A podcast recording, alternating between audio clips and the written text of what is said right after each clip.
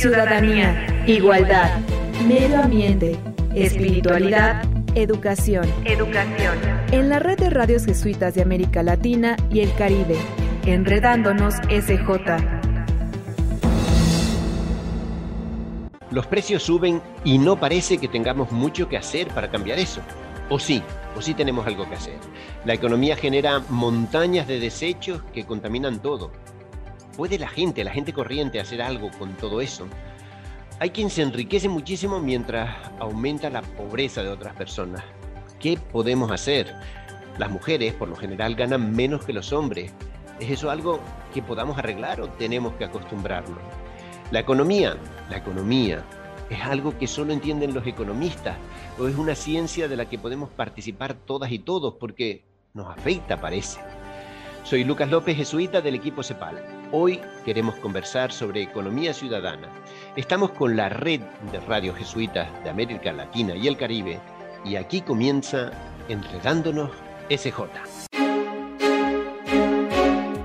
Enredándonos SJ. Enredándonos SJ. Red de radios jesuitas de América Latina y el Caribe. Andrés Mideros, profesor, bienvenido. Saludos cordial a todos y todas, un placer y gracias por la invitación. Desde su trabajo universitario y su experiencia de gobierno, la economía es una ciencia y una actividad incomprensible, vamos, para la ciudadanía de base. A lo mejor me dice que hasta para el profesorado es incomprensible, no sé. Sí, sin duda, para la, para la universidad, para los estudiantes también. Eh, porque yo creo que lamentablemente se ha quebrado algo. Se ha, se ha quebrado la economía real de la ciencia económica, porque la economía real la hacemos todos y todas todo el tiempo, todos los días.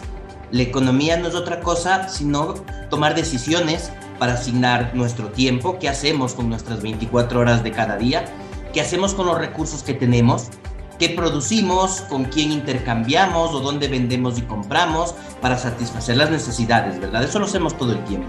Eh, qué cocino hoy, qué siembro, en dónde salgo a vender la siembra, en dónde voy a comprar el pan, ¿verdad? Son decisiones que permanentemente estamos tomando todos los días, todas las personas, y eso es hacer economía.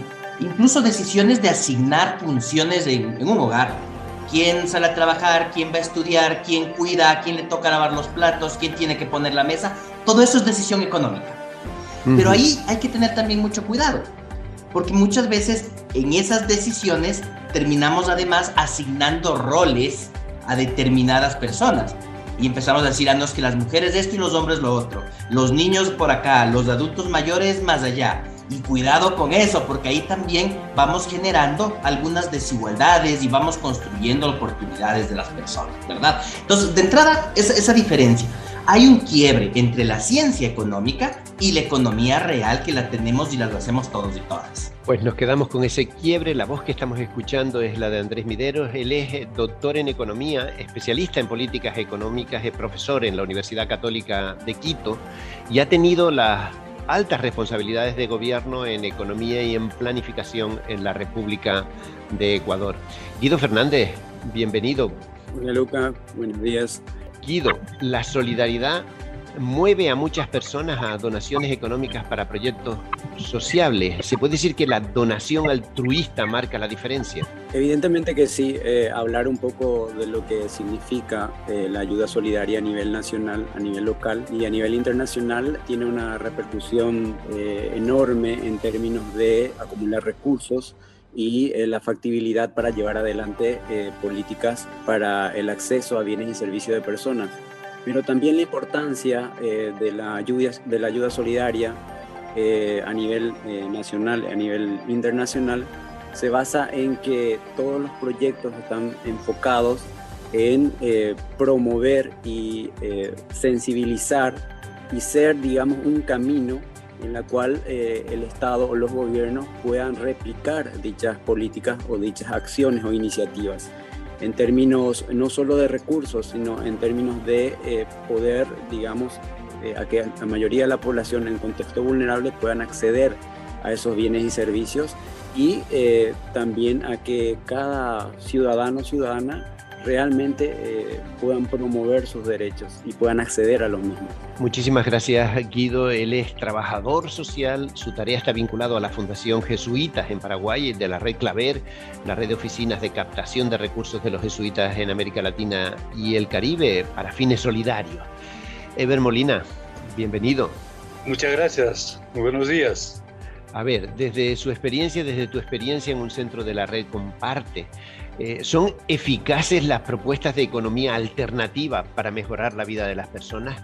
Voy a responder desde la experiencia que desarrollamos. Desde nuestra historia de acompañamiento a las familias en las comunidades andinas, nos dice que lo alternativo, que la economía social y solidaria responde a la forma de vida, a las aspiraciones de la gente. Y en ese sentido, quisiera hacer un paréntesis para invocar a que la eficacia como indicador de la economía, el desarrollo, sea revisada y sea fundamentalmente contextualizada. Cuando decimos alternativa, nos tenemos que seguir preguntando, ¿no? ¿Alternativa qué? ¿Solidario con quién? Y en ese marco, las historias de vida nos invocan a esforzarnos en el fortalecimiento de algo que probablemente en los últimos años no le hayamos centrado mucha atención. Es el tema de la familia, como el centro de la vida, ¿no cierto?, en la comunidad, donde se comparten, como bien decía Andrés, muchas relaciones. Por ejemplo, recursos, reglas que rigen al interior de las sociedades y obviamente donde los valores son fundamentales para el desarrollo de la persona, que sea valorada, para que la persona sea valorada como tal, tenemos que recuperar la centralidad del ser como parte de sus cualidades dentro de la sociedad. En ese sentido, por esta economía que no niega la búsqueda de la calidad y las relaciones, no niega el acceso al mercado, más selectivo incluso, pero el punto de deliberación, reflexión y discernimiento está en cómo se hace esto, cuán racional somos en el uso de los insumos, por ejemplo, como decía Andrés, para la producción, de los recursos, de la energía para esta actividad y qué tipo de reglas utilizamos, ¿no? Y en ese marco no tenemos que olvidar que estamos viviendo todavía un tiempo atípico, que se está prolongando aún por el tema de la pandemia de la situación crítica que, estaban, que están viviendo las familias rurales han sido bastante también respondidas de manera adaptativa, de manera resiliente, ¿no? porque estas familias con las cuales trabajamos, con las cuales estamos imprimiendo, recuperando, de repente podemos decir, ¿no? que principios de la economía solidaria nos han demostrado que bajo códigos de producción diversa, actividades múltiples, eh, ¿no? este, incluso valores como la solidaridad son fundamentales. Pues Ever Molina, muchísimas gracias. Es la voz que acabamos de escuchar. Él es antropólogo, tiene 30 años de experiencia en desarrollo territorial rural, lleva 15 años de trabajo y 3 como director en el SECAIJO, que es un centro social de la Compañía de Jesús en Urcos, en los Andes peruanos. Bueno, ya conocemos a quienes participan en nuestro Enredándonos SJ de hoy. Estamos conversando sobre ciudadanía y economía. Y en un instante vamos a continuar avanzando. Vamos a preguntarles a nuestros invitados si la economía es demasiado compleja para que podamos entenderla en los barrios, en las aldeas, en las comunidades, en nuestros países y sobre todo si es algo que queda al margen de lo que podamos hacer o decidir.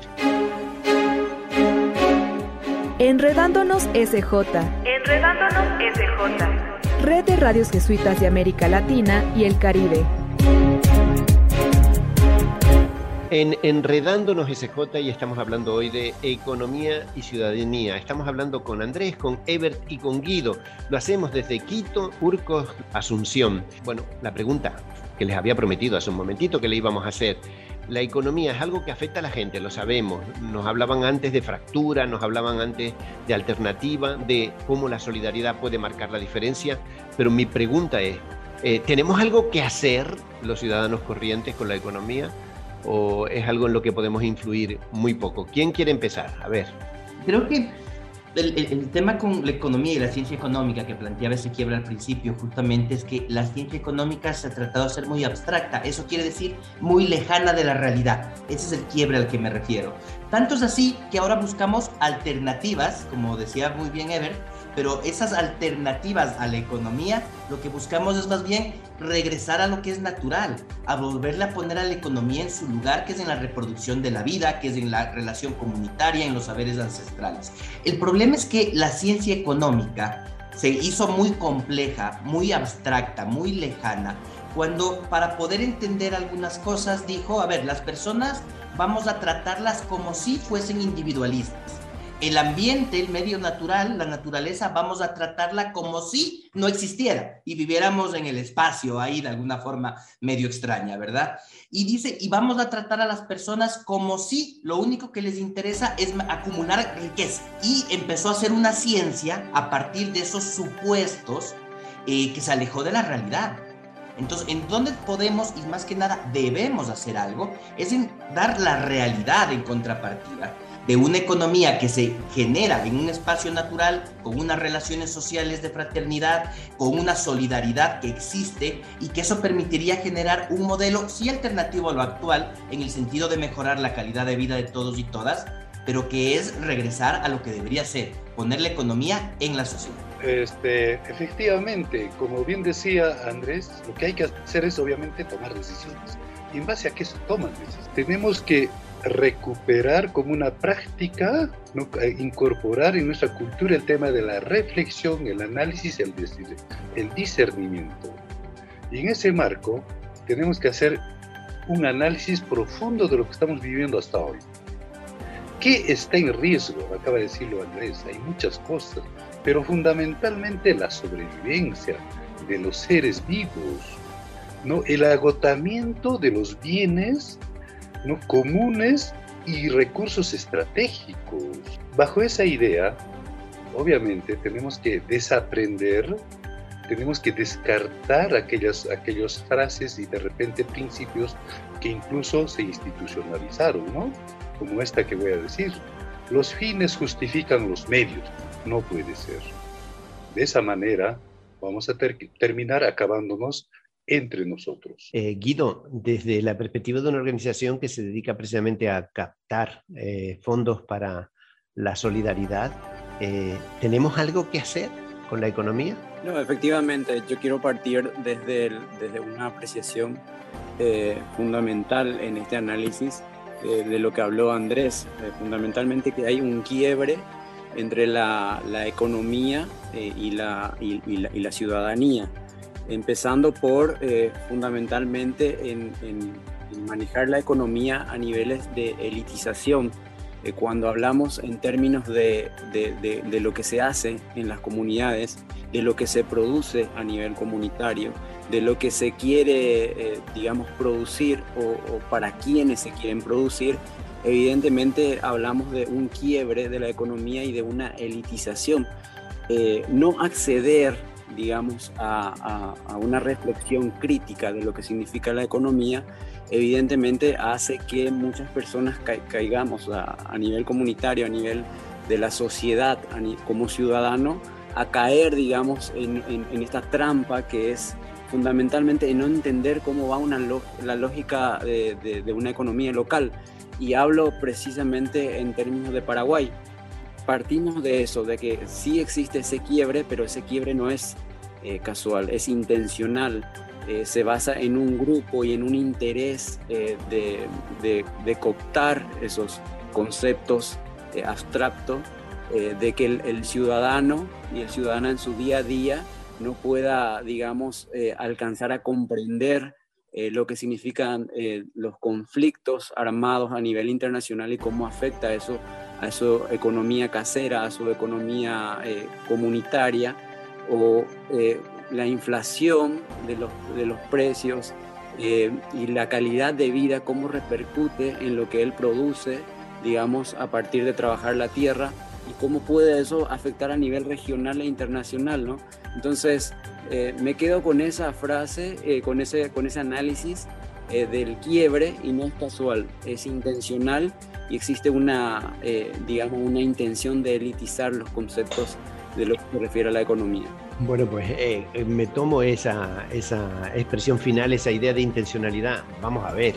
Eh, economía y medio ambiente, economía y seguridad ciudadana, economía y educación, economía y salud, economía y acción ciudadana. Uno ve que en los gobiernos y también pasa en las familias, ¿no? Nos, hacemos una serie de propuestas, ¿no? Oye, vamos a mejorar en salud, vamos a mejorar en educación. Ah, pero luego viene el Ministerio de Hacienda y me dice, no, no hay presupuesto, no hay presupuesto. Eh, claro, pero eso pasa también en casa, ¿no? Yo voy a decir, yo quiero llevar a mi niño al colegio, quiero llevar a mi esposa o mi esposo me quiere llevar a mí, no sé, o al revés, ¿no? Quiero hacer esto, quiero hacer lo otro, pero no tengo presupuesto, no tengo capacidad económica. No sé si nos falta realismo, así de crudo soy en la pregunta. ¿Quién quiere animarse a, responder a esto? Creo que nos falta voluntad, tal vez, más que, más que realismo a nivel, a nivel general, ¿verdad? Y me animo, me animo entonces a, ir con la, con la, con la pregunta, porque viene mucho que debemos hacer y, y yo, yo creo que ahí en, ya en, en, las, en lo concreto del poder avanzar hacia adelante vienen algunos elementos que son claves. Y tenemos que regresar a ver más a lo local, a lo comunitario, a lo barrial. Es ahí donde las relaciones económicas funcionan en fraternidad y funcionan también dentro del medio natural, de la casa común. Tiene que venir desde lo local, un primer elemento que yo plantearía. Un, un, segundo tema es que sí se debe reconocer la reproducción a la par de la producción. Y lo explico porque es una cosa que nos hemos inventado los economistas para diferenciar cosas. Y hemos valorado solo el que produce un bien final que lo vende a, una determinada cantidad de dinero. Y hemos descuidado que esa producción de bienes es imposible si no hay alguien reproduciendo la vida, preparando alimentos, cuidando a la gente, ¿verdad? Y, y le hemos desvalorizado. Tenemos que poner a la par porque lo uno no funciona sin lo otro. Entonces, local es igualar lo reproductivo con lo productivo y democratizarlo también entre todos y todas. Y sí es exigir que debe haber una política pública para cerrar unas brechas, brechas de acceso a tecnología, brechas de comercialización para acceso a mercado, porque esos son los, las exclusiones que hacen que las economías solidarias, las economías populares, no puedan cerrar las brechas de productividad y de nivel de ingresos y de calidad de vida que solo tienen las grandes cadenas eh, eh, productivas y comercializadoras. Entonces creo que por ahí es por donde tenemos que irnos eh, insertando. Recursos hay, no todos los que quisiéramos, pero lo que tenemos que trabajar es en la voluntad de cómo asignamos los recursos que hay. Muchos o pocos recursos sí hay. O sea, que me voy a pelear con el ministro de Hacienda o con la ministra de Hacienda, ¿de acuerdo? Muy bien. Ah, hay que hacer un ejercicio ciudadano democratizador, sí. Muy bien. Eh, no sé si Ever, Guido quieren participar también no, creo que fundamentalmente eh, hablar un poco de, lo que significa las acciones concretas de un gobierno para, eh, eh, para digamos, dinamizar la economía se da en términos de, primero, las oportunidades que, que los estados brindan en términos de achicar esa brecha de la desigualdad y el acceso de las personas o ciudadanos a bienes y servicios. Pero eso no se da eh, solamente y que es un elemento importante en la voluntad política, sino también que es eh, un elemento hacia quienes responden para eh, determinar cuál o, cuánto en términos monetarios se destina a, una política pública. Es decir, en, el caso de Paraguay, años tras año cuando se estudia, digamos, el presupuesto, hay recortes en, en, sectores bastante sensibles como es la educación, la salud, el acceso a, vivienda, y esa brecha se van, digamos, agigantando. Eh, y eso es porque fundamentalmente se responde a una política de gobierno que busca eh, solamente las ganancias a ciertos sectores, olvidando, digamos, eh, una, digamos, una tarea importante y una agenda importante de gobierno que es fundamentalmente esto, la dinamización de la economía, achicar la brecha de desigualdad eh, y eso se da con políticas públicas. Por eso es importante, y vuelvo a reiterar, eh, lo mencioné al principio del programa, eh, las políticas públicas, o sea, la cooperación internacional y los proyectos comunitarios lo que buscan no solamente es, digamos, atender esas necesidades o a, la población en contexto vulnerable, sino que busca fundamentalmente visibilizar y generar incidencia para que los gobiernos tomen como agenda, eh, digamos, estas iniciativas y que éstas se conviertan en programas de gobierno y, que fundamentalmente el objetivo final es eh, achicar esa brecha de desigualdad. Y eso es eh, por un lado, voluntad política y por otro lado, a quienes responden estos gobiernos. Y entonces, eh, solo para agregar, es importantísimo este, tomar bastante conciencia sobre el tema del, de la demanda, del consumo, en fin, ¿no? Entonces, cada vez más hay más población, ¿no? Más demanda por consumir lo que es, lo que es necesario. Sin embargo, contamos con con, los recursos existentes y muchos recursos no se reproducen, es más, se agotan. Entonces hay un gran reto, producir más con lo que se tiene. en ese sentido, obviamente, todo, esta, todo esto que estamos dialogando, como decía Guido, tiene que ver mucho con las decisiones políticas, porque ellas tienen que determinar, este, marcan la vida de las personas. Y en ese marco es fundamental, creo, poner al servicio las capacidades que se tienen, ¿no? Y el compromiso que debe existir para tomar esas decisiones y estas sean pues políticas que favorezcan a quienes hasta de repente, hasta este, hasta este momento, no han tenido las oportunidades. Estamos hablando para enredándonos, SJ, y estamos hablando sobre economía y ciudadanía. La verdad, me quedan dos preguntas, Ever, Guido y Andrés.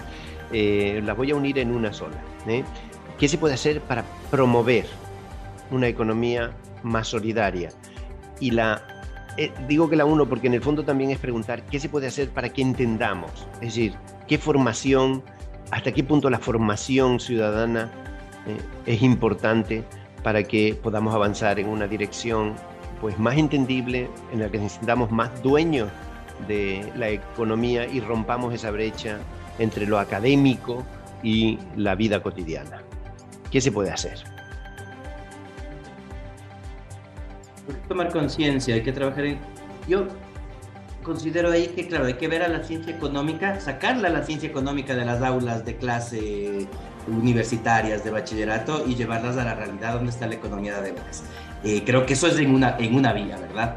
Y en la otra vía es tomar conciencia de las relaciones económicas que mantenemos y cuáles son las que funcionan y para desde ahí poder empezar a cambiar, empezar a cambiar las cosas. Creo que es un tema de dejar de creernos este supuesto de que las relaciones económicas son individualistas, de unos seres abstractos, lejanos, idealizados, que prefieren más consumo a menos consumo, que quieren más riqueza y nada más, eh, cuando vemos que en nuestro día a día lo, podemos observar, lo que buscamos es reproducir la vida, mejorar nuestra forma de vivir, mejorar nuestras relaciones con los vecinos y vecinas, con los comuneros, compañeros o como sea que los llamemos en toda nuestra América, ¿verdad? Eh, y en esas relaciones sociales podemos identificar una economía que es distinta y que siempre ha estado ahí. Y en el tema de la ciencia económica es llevarla en cambio a la realidad para poder, para poder empezar a transformar las cosas desde una conciencia de unas relaciones distintas con las otras personas y con el medio natural en el cual vivimos. Ebert, te dejamos a Guido para el final.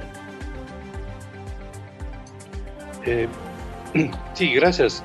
Bueno, en principio, eh, yo creo que como bien decía Andrés, que acercar, creo, a la ciencia, a la academia, no hacia la realidad.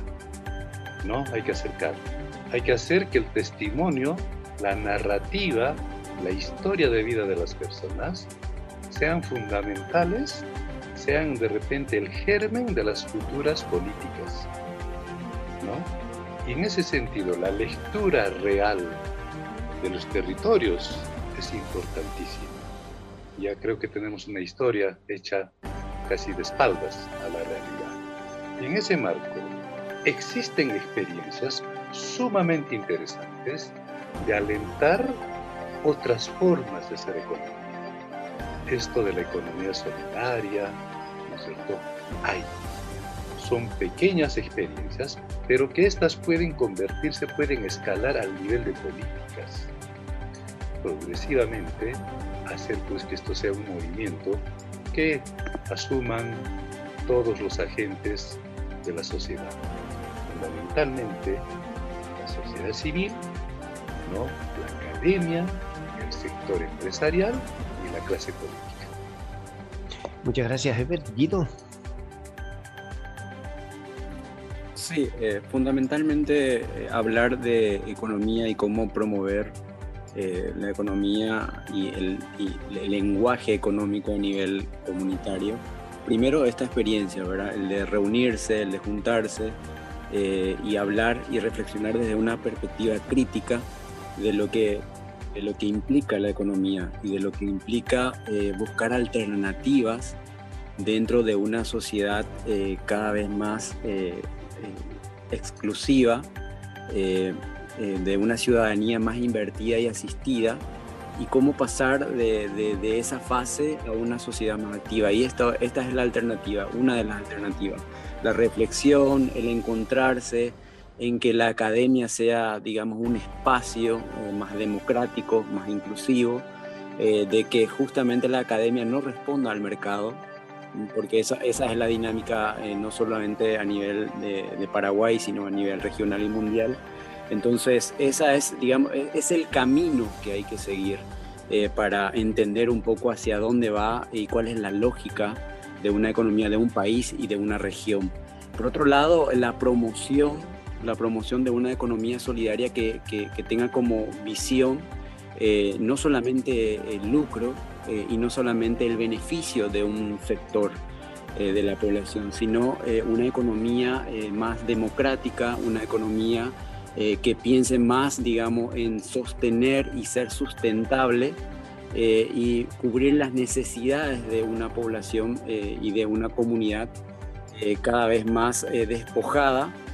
es, yo creo que esa es la alternativa para, para entender un poco y para bajar a la realidad eh, una economía que, las poblaciones vulnerables, eh, los barrios, las comunidades, las comunidades indígenas, eh, como que ven muy alejadas y, que se convierte en términos abstractos, digamos. Entonces, no solo se da en, en, términos del acceso a la formación, sino el conversar, el hablar, el intercambiar algunas ideas, algunas experiencias de vida y, cuáles son las que más resultan para una economía local.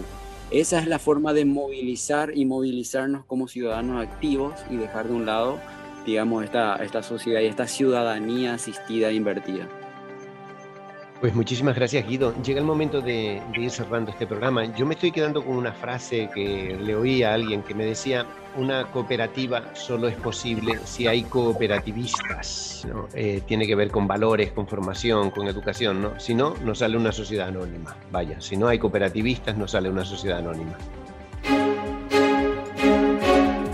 Enredándonos SJ. Enredándonos SJ. Red de Radios Jesuitas de América Latina y el Caribe. Eh, Andrés Miner, Mideros, muchísimas gracias. Eh, un placer, un saludo cordial. Y no sé si una última reflexión te queda. Oh, me, me, quedo con lo que dijiste. Una cooperativa funciona si hay cooperativistas. Un mundo distinto funciona si tenemos personas distintas. Y eso es una construcción de sujetos diferentes. Asumir en uno y en una la, la fraternidad y la sustentabilidad. Creo que ahí está el desafío mayor. Guido Fernández, muchísimas gracias. Muchísimas gracias a vos, Lucas, eh, a tu audiencia, muchísimas gracias. Me quedo con, con, una, con una reflexión última, que es eh, la economía que nos haga pensar críticamente y no obedecer a una lógica del mercado. Y por más espacio de reflexión como este. Eh, Ebert Molina, muchísimas gracias. Muchísimas gracias, muy congratulado por haber intercambiado con Andrés, con, con Guido y contigo, Padre Lucas, y efectivamente la forma de resolver los problemas creo es intercambiando como ahora entre diferentes perspectivas y construir el mundo mejor, un mundo diferente. Y muchísimas gracias a ustedes que nos siguen en las diferentes emisoras de la red de radios jesuitas de América Latina y el Caribe. Quedamos enredándonos SJ hasta nuestro próximo encuentro en las ondas, en los celulares, en los computadores, en las plataformas. Que todo sea bendición. En red, enredándonos bendiciéndonos. Gracias y hasta la vista. Hasta aquí, Enredándonos SJ, de la Red de Radios Jesuitas de América Latina y el Caribe. Ciudadanía, igualdad, medio ambiente, espiritualidad educación. Educación.